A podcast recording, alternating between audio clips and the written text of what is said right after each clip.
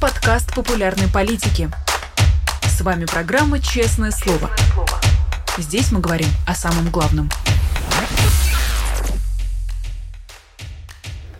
17 часов московское время. Всем здравствуйте. Вы смотрите YouTube-канал «Популярная политика», программу «Честное слово». Меня зовут Нино Расибашвили. Рада приветствовать всех, кто выбрал нас и наш прямой эфир.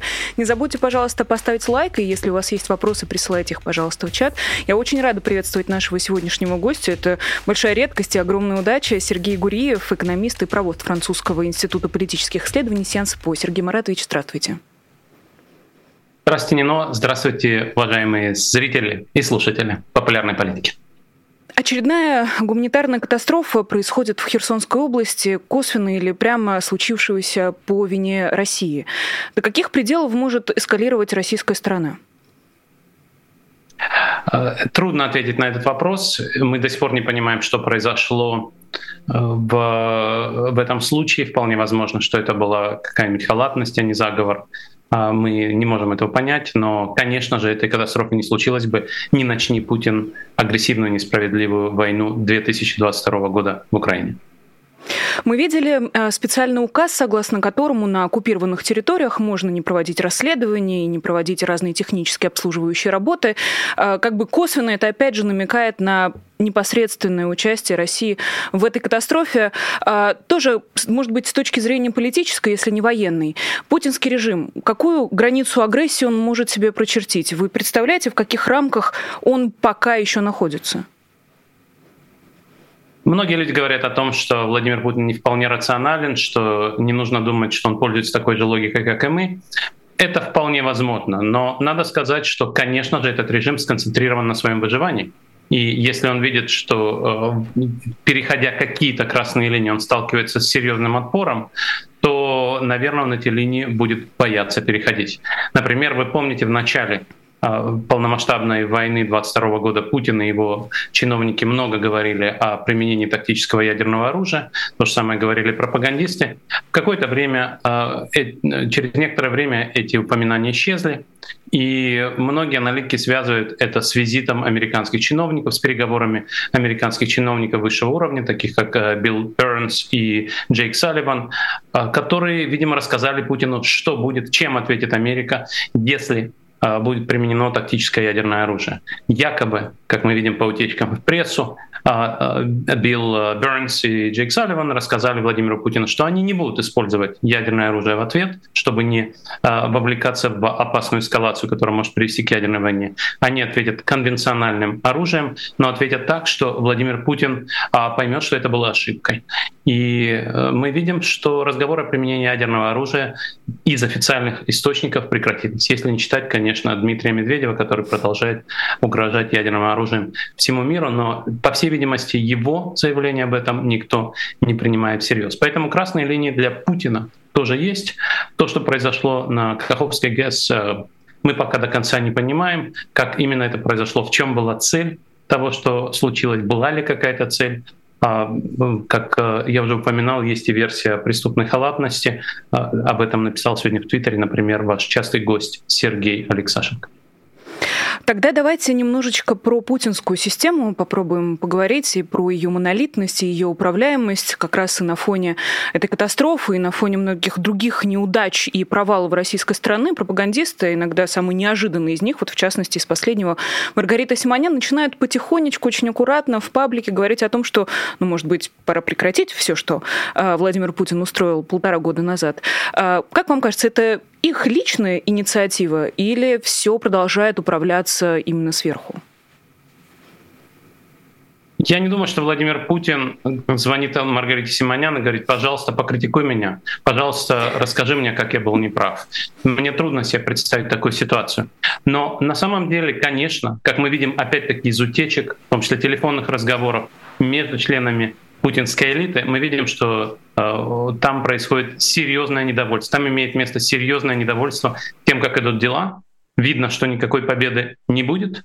Путинский план пересидеть и переждать э, э, Запад вроде бы не работает. Вы помните, что Путин считал, что зима, э, что зима будет последней для Европы, Европа замерзнет. Та же самая Маргарита Симонян производила, проводила, э, производила и э, публиковала ролики на своих каналах где европейские зимы замерзают. Зима, зима кончилась, Европа не замерзла. Следующая зима, зима через одну, может быть тяжелой для Европы. Но в настоящее время, на самом деле, э, Европа очень хорошо подготовилась. Строятся терминалы, заключаются новые договора с новыми поставщиками. Да, есть разные риски. Китайская экономика растет. Да, могут быть какие-то аварии, а, в том числе и не случайные, которые ограничивают поставки газа в Европу. Но в целом, а, в целом, на самом деле, если вы поговорите с ведущими европейскими политиками и чиновниками, даже в непубличных разговорах, они говорят о том, что ситуация гораздо лучше чем они ожидали будет полгода назад. Напомню, полгода назад, когда хранилища были уже заполнены, Владимир э, э, Путин считал, что европейцы поймут, что вот в 2022 году они накупили российского газа, заполнили хранилища, зиму, первую зиму, может, они и протянут, но на следующую-то зиму у них уже не будет российского газа. Поэтому вот эта следующая зима 23-24 года для них будет очень тяжелой. Но сейчас выглядит уже не так. Очень быстро, например, Германия строит терминалы, мы видим новые поставки самых разных видов топлива, мы видим ускорение перехода на возобновляемые источники энергии. В этом смысле ситуация гораздо лучше, чем ожидалось. И это означает, что люди в российской элите начинают задавать вопрос, а в чем план? Если нам не удается переждать Европу, если Украина, напротив, с каждым днем получает все больше вооружений, а, получается, что наш вождь не так уж и гениален, и мы видим из утечек, что люди крайне недовольны. А, одна из утечек, на которую, мне кажется, мало обратили внимание, это разговор а, бывшего депутата Гаджиева, который разговаривает с кем-то, кто сотрудничает с западными правительствами или даже спецслужбами, говоря, что я вам все расскажу, только дайте мне паспорт. И этого депутата недавно объявили иностранным агентом, как вы, наверное, заметили. Это типичная история, когда люди понимают, что надо бежать с этого корабля. Многие люди боятся, высказываться публично и правильно делают. Многие люди боятся бежать, и Путин старается распространять этот страх, посылая сообщения всем, что я вас достану везде.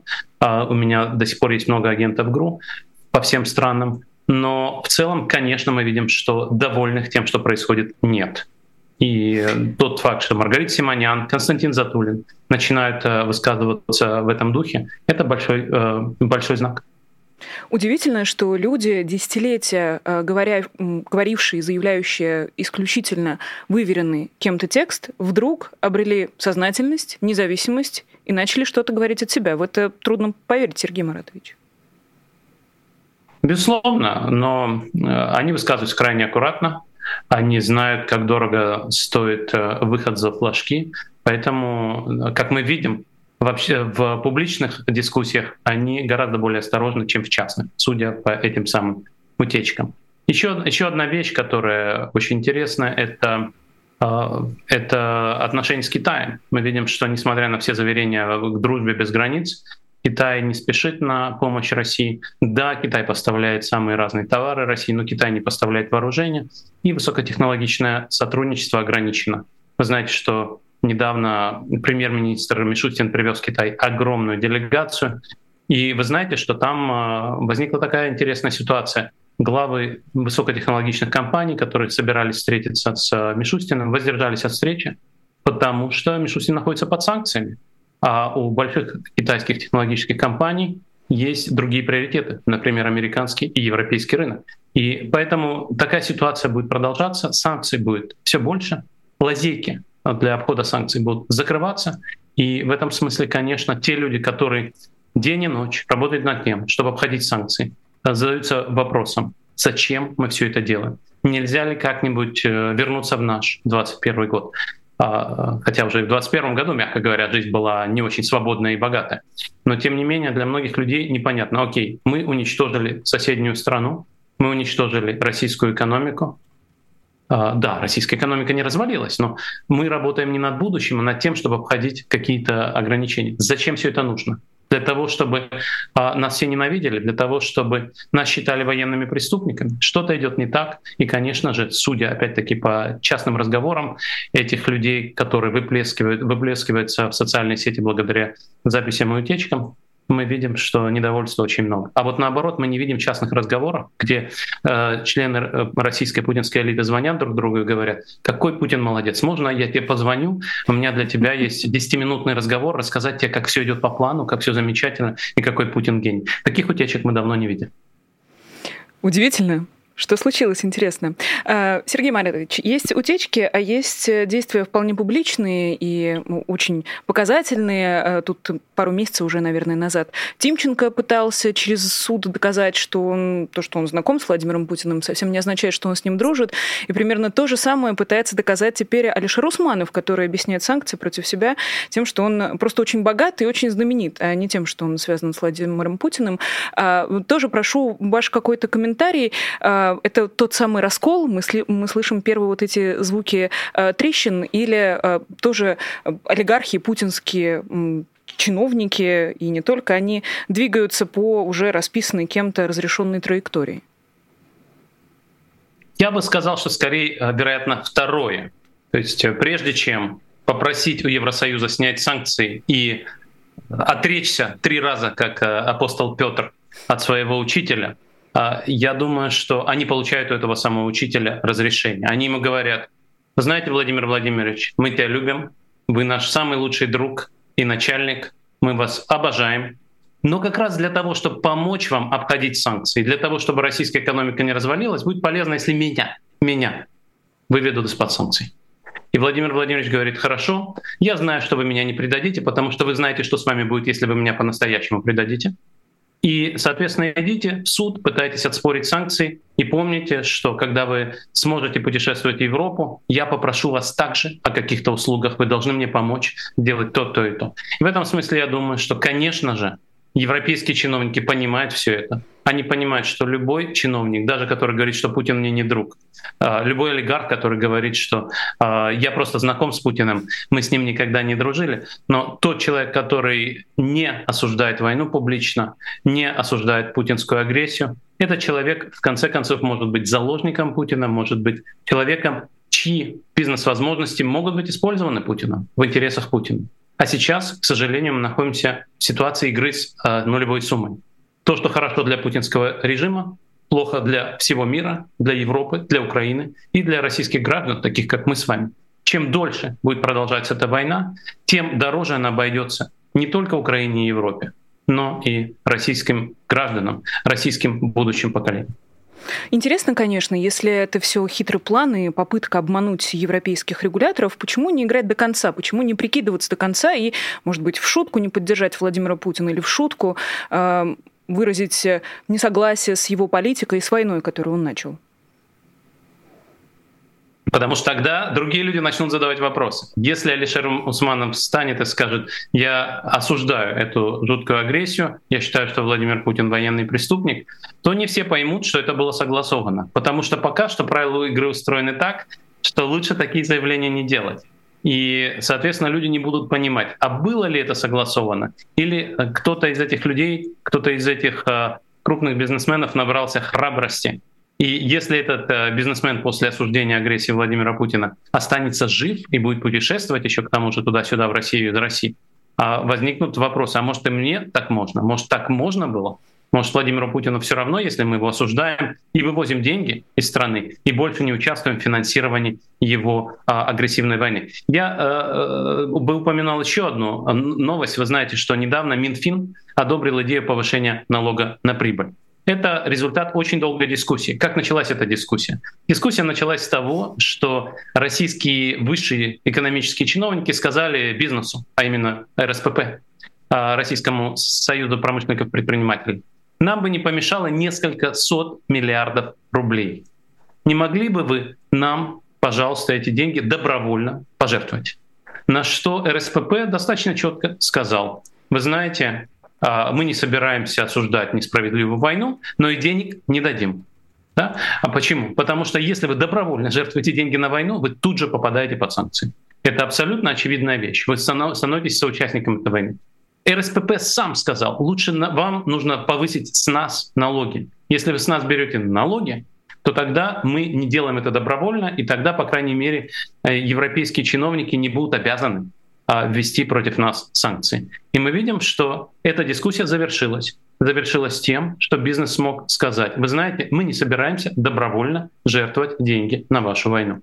Вот это, это мне кажется, самый лучший показатель, если вы, если вы спрашиваете о том, как нам нужно судить по заявлениям или по действиям. Это одна из тех новостей, которые показывают, как на самом деле настроен российский бизнес.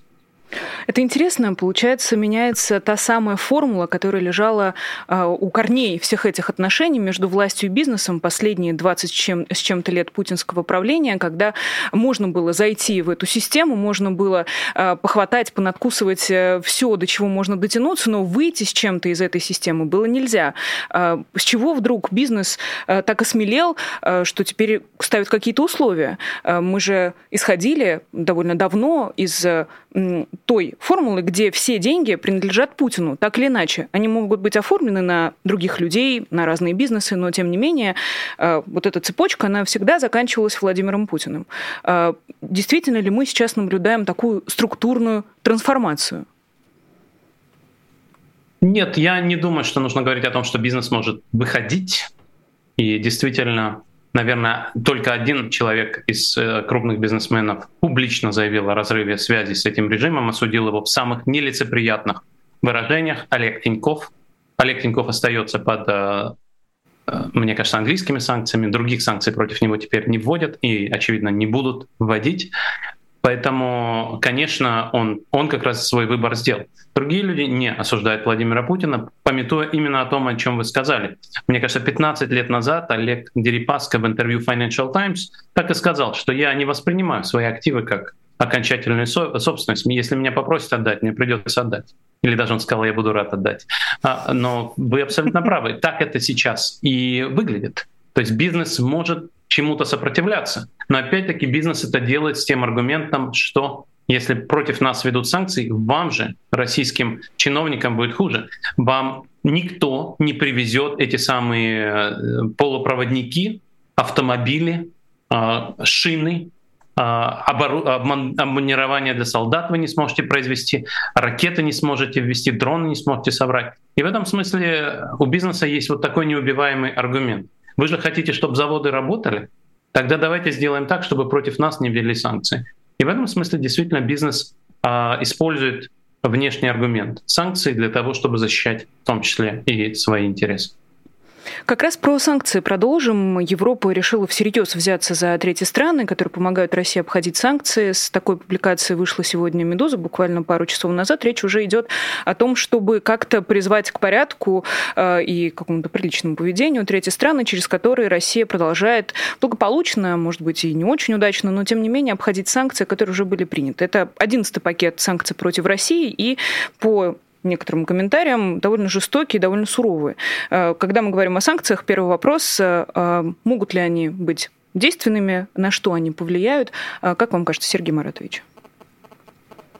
Санкции действительно могут быть действенными, они действительно пугают третьи страны, поставок, которые могли бы поставлять Путину элементы для производства оружия, само оружие, давать Путину деньги. Мы видим, что у Путина есть проблемы и с производством оружия. Вы, э, если не верите мне, можете послушать Евгения Пригожина, который а, уже несколько месяцев жалуется на снарядный голод. А, у Путина есть проблемы и с деньгами. Вы знаете, что дефицит бюджета никуда не делся, что нефтегазовые доходы за 5 месяцев 2023 года в два раза ниже, чем нефтегазовые доходы бюджета за первые пять месяцев 2022 года. А, при этом у, э, у Евросоюза осталось не так много опций для того, чтобы усиливать санкции. А усиливать санкции Евросоюз будет. Почему? Потому что война продолжается. Так вот, что это за два а, вида дополнительных санкций? Во-первых, это снижение ценового потолка на нефть, Сейчас это 60 долларов, но не исключено, что в какой-то момент а, западная коалиция, а именно Евросоюз, Большая Семерка, Австралия, а, Корея а, договорятся о том, что а, потолок должен быть снижен до 55 или до 50, если понадобится. Это еще уменьшит нефтегазовые доходы российского бюджета. А второй элемент санкций — это как раз закрытие лазейк которые Путин использует для обхода санкций. И, конечно, эти лазейки в основном связаны с третьими странами. И то, чем будет заниматься Евросоюз именно в этом 11 пакете санкций, это угрожать отдельным игрокам и третьим странам целиком. А, страны могут попадать в черные или серые списки, это существенно осложнит их жизнь. И поэтому любой премьер-министр третьей страны, условной а, Турции, Грузии, Казахстана, будет думать, а не позвонить ли мне всем своим банкирам сказать им, что не дай бог мы попадем в черный список Евросоюза.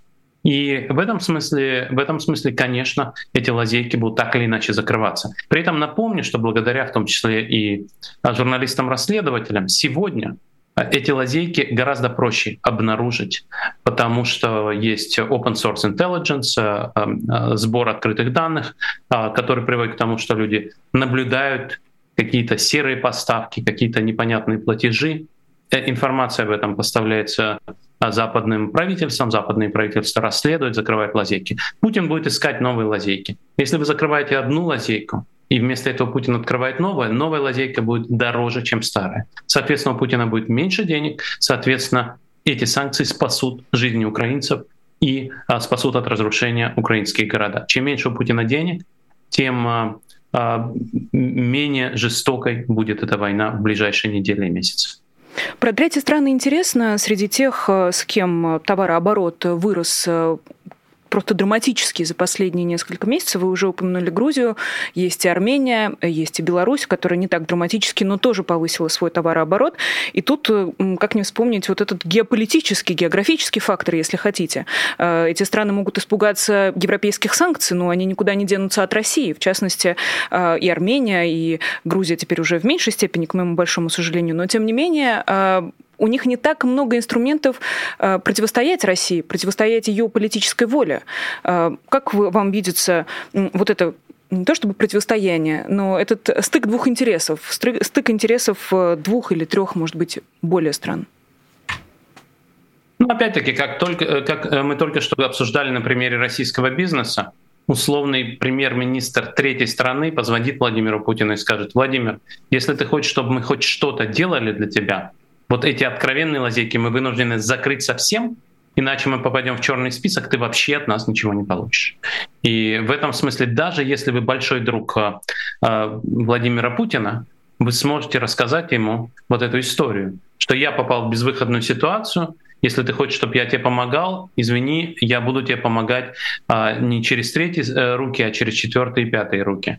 И все это будет обходиться Путину дороже и дороже. При этом напомню, что в распоряжении Соединенных Штатов и теперь с прошлого года и в распоряжении Евросоюза есть такой инструмент, как вторичные санкции. Это означает, что действительно целая третья страна или какой-то игрок в этой стране, компания ли, а, человек ли или банк а банк, если закрыли, то открыть новый банк не так просто, построить новый банк не так просто. Так вот, если какой-нибудь банк поможет Владимиру Путину обходить европейские или американские санкции, этот банк может попасть под европейские или американские вторичные санкции.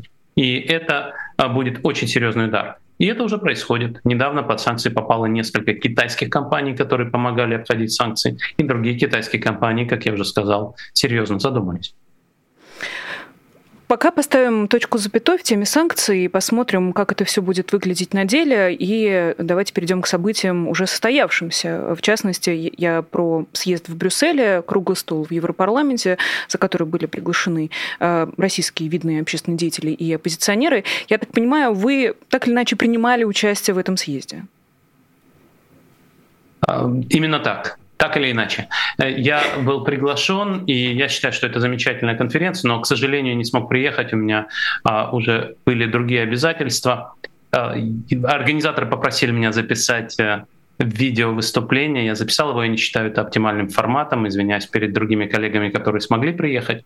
Но, тем не менее, если бы я мог, я бы тоже приехал, принял участие. Это очень важная конференция, она организована по иници... инициативе европарламентариев, друзей России.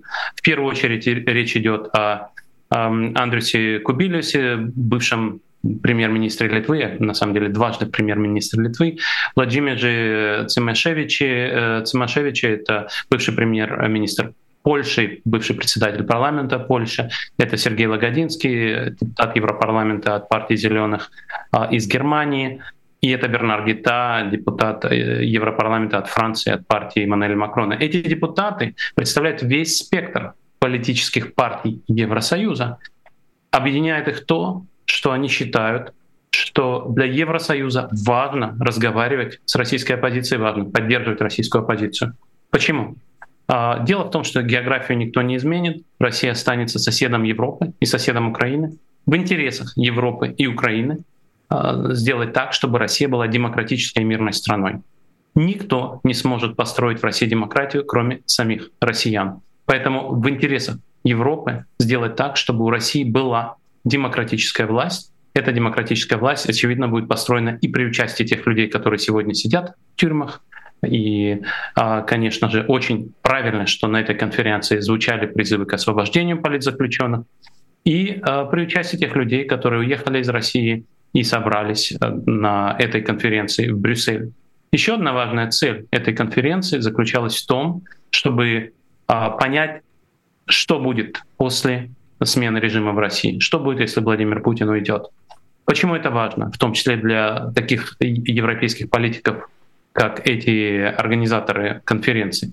Потому что в Европе тоже есть дискуссия. Может быть, после Путина будет кто-то еще хуже, условный Пригожин, Кадыров и так далее. Может быть, поэтому не нужно побеждать в Украине, потому что мы победим в Украине, мы дадим Украине оружие, деньги, Украина победит Путина, Путина снесут, и после Путина будет еще хуже. И в этом смысле обсуждение будущего постпутинской России — это в том числе важный аргумент для того, чтобы помогать Украине.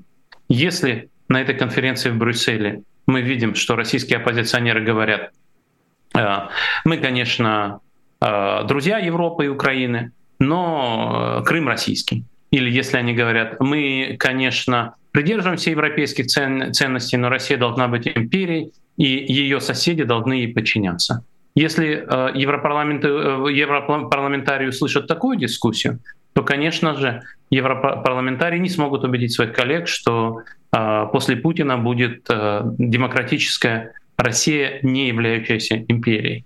И в этом смысле, конечно, эта дискуссия крайне важна не только для того, что будет потом, но и для того, что происходит сейчас в Украине на поле боя. Украине нужны вооружения, которые зависят от того, что думают европейские политики, как устроена публичная дискуссия в Европе. И в этом смысле конференция в Брюсселе сегодня спасает жизни в Украине. Еще раз подчеркну, это не просто какая-то абстрактная дискуссия о постпутинской России. Это та дискуссия, которая помогает убедить европейские и американские правительства помогать Украине здесь и сейчас. Не нужно бояться того, что Путина не будет. Без Путина, скорее всего, будет не хуже, а лучше. В этом, э, э, в этом смысле я могу только согласиться с вами. Интереснее про Россию и про ее будущую демократизацию поговорить. Э, если я вас правильно понимаю, европарламентарии не только пытаются сейчас выработать какую-то такую дорожную карту, план действий, что можно будет сделать, когда Путина в России не будет. Но у меня такое ощущение, что они пытаются лечить болезнь, которая еще не случилась. То есть мы видим только ее какие-то первые признаки, но мы не знаем, в каком состоянии будет общество, в каком состоянии будут элиты. Как можно сейчас настолько только заранее, когда Путин, к сожалению, жив, не очень легитимен, но тем не менее, выработать какой-то план действий? Не, ну я вынужден вас поправить. Я, например, не желаю смерти Путина. Я считаю, что Путин, как и, как и юристы Международного суда, Международного уголовного суда считают Путина преступником, но это не означает, что мы должны ему желать смерти. Вот. Э, но, к сожалению, Путин действительно управляет страной. И, к счастью, все собравшиеся в Брюсселе политики, и если бы я там был, я бы сказал то же самое, как, почему я и подписал несколько таких заявлений, считают Путина нелегитимным лидером. И в этом смысле, конечно же, важно понять, как будет устроена демократическая постпутинская Россия.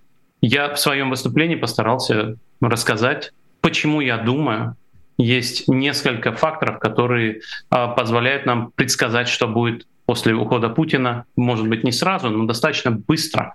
А, будет, будут возможности для сотрудничества между Европой и Россией. А, я вам скажу, что это не первая такая попытка. Когда Андрюс Кубилис и его коллеги, которых я перечислил, пришли в Европарламент в 2019 году, они обнаружили, что нет ответа на вопрос, как Евросоюз будет взаимодействовать с демократической Россией. Это был 2019 год. А, Европарламент попросил их написать эм, отчет об этом. И Андрес Кубилес был назначен спецдокладчиком по России. В сентябре 2021 года он представил этот отчет. Этот отчет лежит на сайте Европарламента, и там прямо написано, что мы просим Еврокомиссию, Европейскую комиссию, это исполнительный орган Евросоюза, как вы знаете, а, подготовить стратегию взаимодействия с постпутинской Россией. И опять-таки вы правы, никто не знает, как будут устроены элиты, экономика России, а, как будут устроены отношения России с окружающим миром но, к сожалению, это не значит, что это будущее не наступит. Да? Если оно наступит, а мы будем к этому не готовы, мы будем винить только себя. Понимаете, даже если мы считаем, что нам не нужно смотреть будущее, это будущее все равно придет. И поэтому лучше к нему подготовиться заранее. Более того, скажу вам, что когда этот доклад был опубликован, мы с Андресом а, Кубилюсом и а, вашим частым гостем Владимиром Миловым написали статью которая была опубликована уже весной 2022 года, о том, как Евросоюз будет взаимодействовать, должен взаимодействовать, что ему нужно делать, когда Россия станет демократической. И это тоже очень полезное дело. Евросоюз — это достаточно медленно работающая организация. Ей нужна стратегия, Евросоюзу нужна стратегия, чтобы заранее к этому готовиться. Поэтому, конечно, это полезная работа. А что касается неопределенности, мир действительно полон неопределенности, но это не отменяет необходимости иметь стратегии. И э, если уж говорить о главных проблемах э, российского общества, часто многие наши сограждане страдают инфантилизмом, э, считают, что кто-то другой за них решит их проблемы. Нет, это наши проблемы, и нужно готовиться к тому, что нам придется их решать. Мы не знаем, как именно будут устроены эти проблемы, но, к счастью, есть несколько вещей, которые уже сейчас можно начинать делать. Правильно ли я понимаю, что э, участники с российской стороны воспринимаются европарламентариями как политические акторы, как те самые люди, которые будут эти политические реформы или эту политическую дорожную карту воплощать в жизнь, когда наступит такой момент? Это правильный вопрос. И это вопрос в том числе представительства. Кто представляет российское общество, кто представляет э, российскую эмиграцию, кто представляет будущую, э, будущую Россию, которая будет демократичной, демократической и мирной.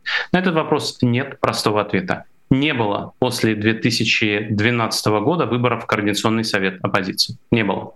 Мы не знаем, кто является легитимным представителем а, десятков миллионов антипутински настроенных и антивоенных а, россиян.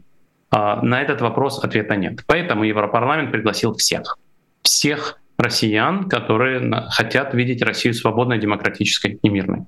В этой конференции принимали участие сотни российских активистов, политиков, журналистов, экспертов и так далее. И это абсолютно нормально. Европарламент как раз и хотел увидеть, что пригласив всех, они все равно получили единство с точки зрения целей. Да, методы, да, стратегии, да, а приоритеты у разных групп российской оппозиции разные, но цели одинаковые. И, как вы помните, месяц назад на Берлинской конференции была подписана декларация о том, что хотят получить представители российской оппозиции в результате этой войны, а именно возвращение России и Украины к границам 1991 года, компенсация ущерба а, и э, суд над военными преступниками. То же самое написал Российский комитет действия, одним из основателей которого я являюсь а, за пару-тройку месяцев до этого. И то же самое написал Алексей Навальный в своих 15 пунктах, которые он опубликовал в феврале 2023 года. Поэтому с точки зрения целей никаких разногласий нет. И для европарламентариев очень важно это услышать. А, что у российской оппозиции есть единство по отношению к тому, какую именно Россию они хотят построить и как будут устроены отношения этой России с Украиной и Европой. Создается ощущение, что сейчас э, в России за ее пределами происходят два политических процесса. А, то, что происходит условно за этими круглыми столами, и то, что происходит внутри России. Понятно, что сложно сейчас говорить о каком бы то ни было политическом процессе внутри России, но тем не менее. Насколько эти два процесса связаны между собой? Имеет ли то, что происходит и происходило в Европарламенте, непосредственное отношение к тому, что происходит сейчас в России? Это очень правильный вопрос, и мы плохо понимаем, как на него отвечать. Например, то, чем занимается канал «Популярная политика ФБК», это как раз влияние на умы людей, которые живут в России. Тем же занимаются на самом деле и многие люди, которые собрались в Брюсселе, это и журналисты, у которых большая аудитория в России, это и политики, которые пытаются так или иначе общаться с российской аудиторией. И в конце концов, если вы подумаете о том, вот вы, человек, который живет сегодня в России и ненавидит войну, что вы можете узнать о мире? Можете ли вы себе представить, а, что происходит на фронте, в экономике, в российской политике? Естественно, вам приходится смотреть независимые СМИ, русскоязычные СМИ, которые существуют только за границей России. Это те СМИ, которые делаются теми людьми, которые приехали в Брюссель, ну и, соответственно, вами, популярной политикой.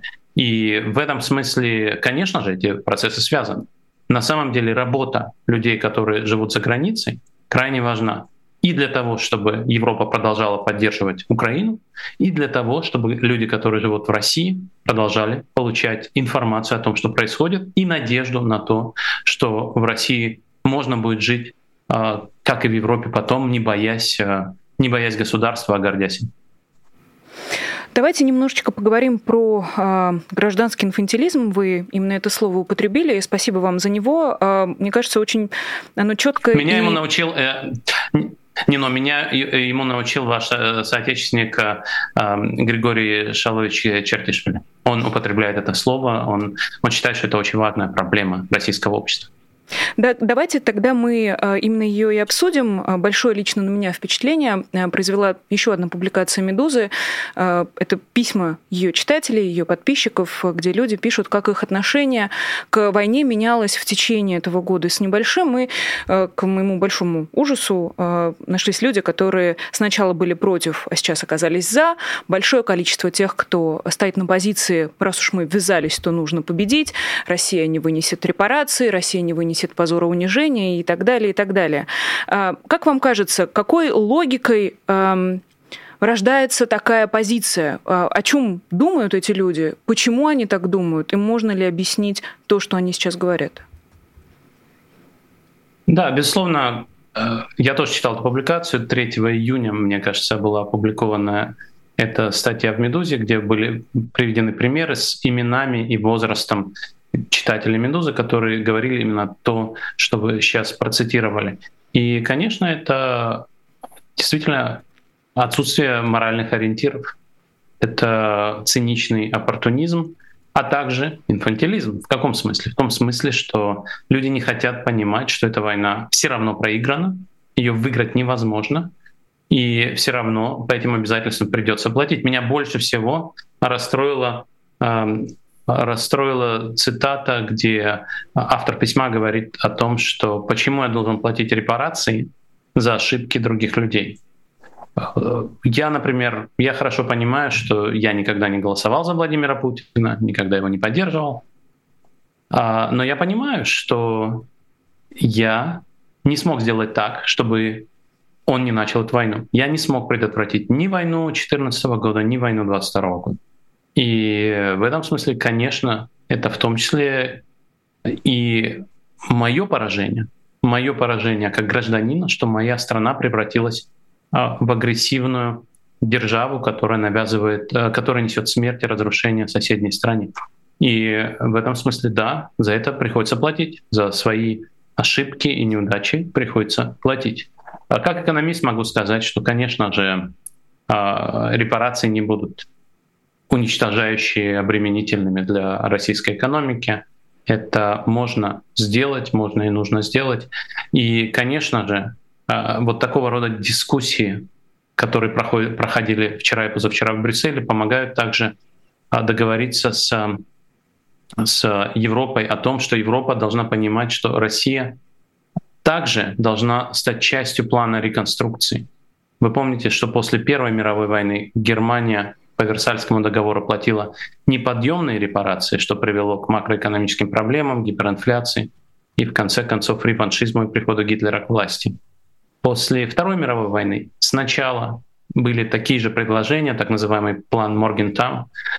Идея была в том, чтобы Германия не смогла восстановить свою промышленность. Потом Германия была включена в план Маршала, и в конце концов мы видим сильную экономическую державу, которая является мирной, которая является не империей, а одним из самых главных, а, главных сторонников европейской интеграции и гарантов демократии и свободы в мире.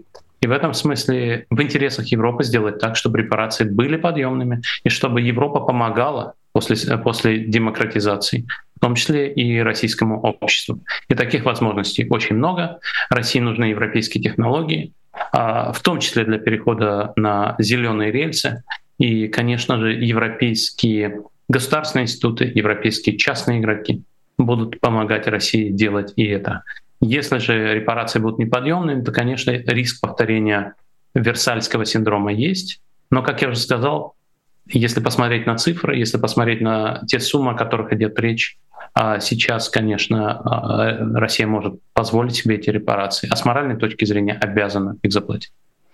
Как основатель фонда «Настоящая Россия», какую Россию вы увидели в этих письмах?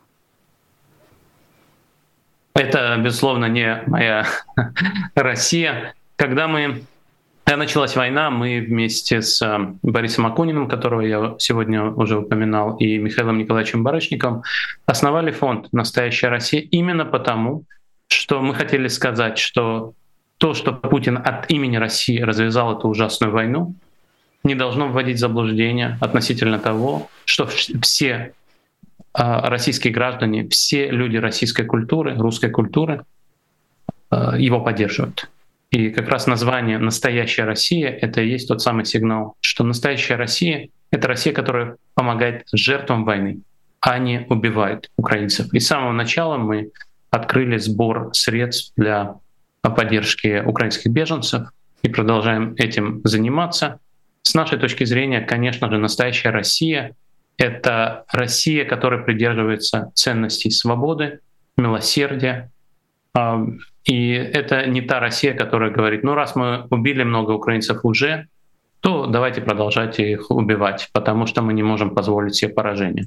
Нет, если вы прочитаете а, русскую литературу, да, русская литература XIX века содержит много а, произведений, много империалистических произведений, но основная идея это, конечно, милосердие.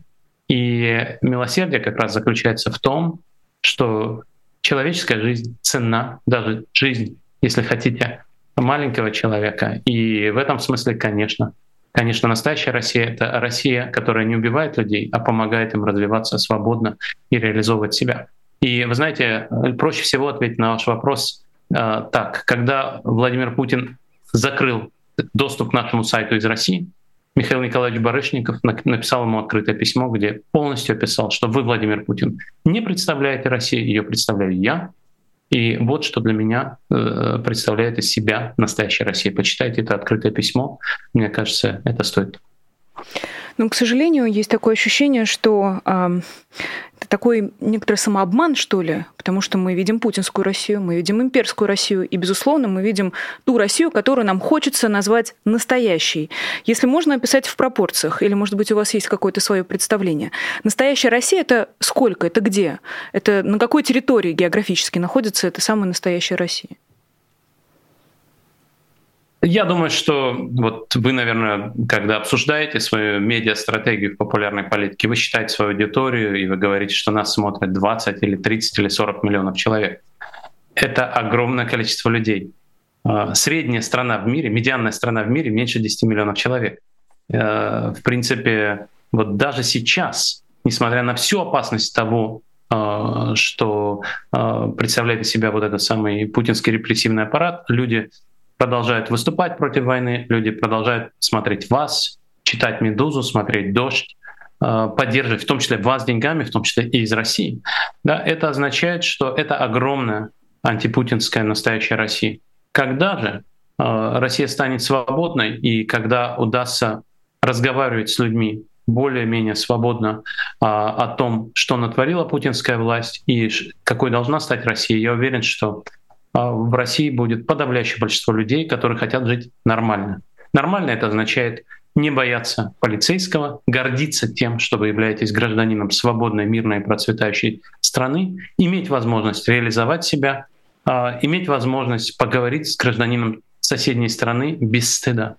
И мы видели, что в Германии это удалось сделать, хотя если бы вы задали такой вопрос в 1939 году, наверное, вам бы тоже показалось, что настоящая Германия условного Томаса Мана или Бертольда Бреха, Брехта — это два или три человека. Но оказалось, что не так.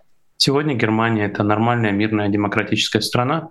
И говорить о том, что в России это невозможно сделать, это примерно то же самое, что сказать, что Россия, россияне — это люди второго сорта по отношению к немцам. Это и есть самая настоящая русофобия.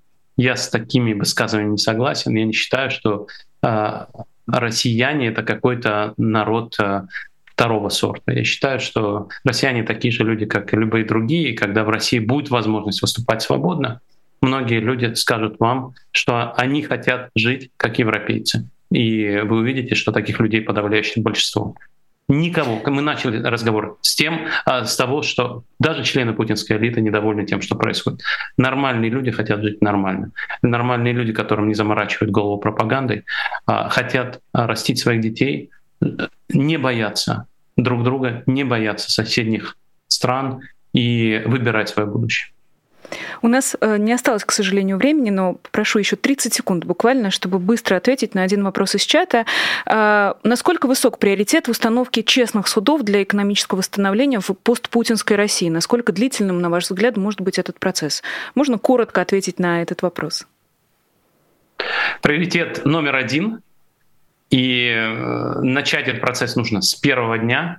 Я думаю, сначала будет проведена судебная реформа на высшем уровне, условный Верховный суд, федеральные суды. А заменить всех судей, может быть, и не нужно, э, но в целом это займет, я бы сказал, несколько лет. Для экономического развития это приоритет номер один. И для любой постпутинской власти если она не начнет э, э, одновременно с демократическим преобразованием судебную реформу, то не будет экономического процветания и, собственно, не будет никакой демократии, потому что, в конце концов, верховенство права защищает в том числе и наши политические права, право выбирать и быть избранным. Спасибо вам огромное. Это был Сергей Гуреев, экономист и провост Французского института политических исследований Сианспо. Для всех, кому интересно, что же будет в России будущего, напомню, что в Ютубе есть целый проект в двух сезонах «Что же делать с Сергеем Гуреевым», где он подробно отвечает на вопросы о том, какие реформы потребуются прекрасной России будущего и не только. У меня в не оставшееся время есть все-таки возможность напомнить вам про лайки, про э, Patreon, про возможность поддержать нашу работу и программу «Честное слово». Большое большое всем еще раз спасибо. Не забудьте, пожалуйста, подписаться на наш канал, если вы этого еще не сделали. Меня зовут Нинор Сибашвили. Распространите этот разговор, пожалуйста, сделайте так, чтобы как можно больше людей его послушало. А я с вами прощаюсь. До скорой встречи. Всего доброго и пока. Вы слушали подкаст «Популярные политики». Мы выходим на Apple Podcast, Google Podcast, Spotify и SoundCloud. А еще подписывайтесь на наш канал в YouTube.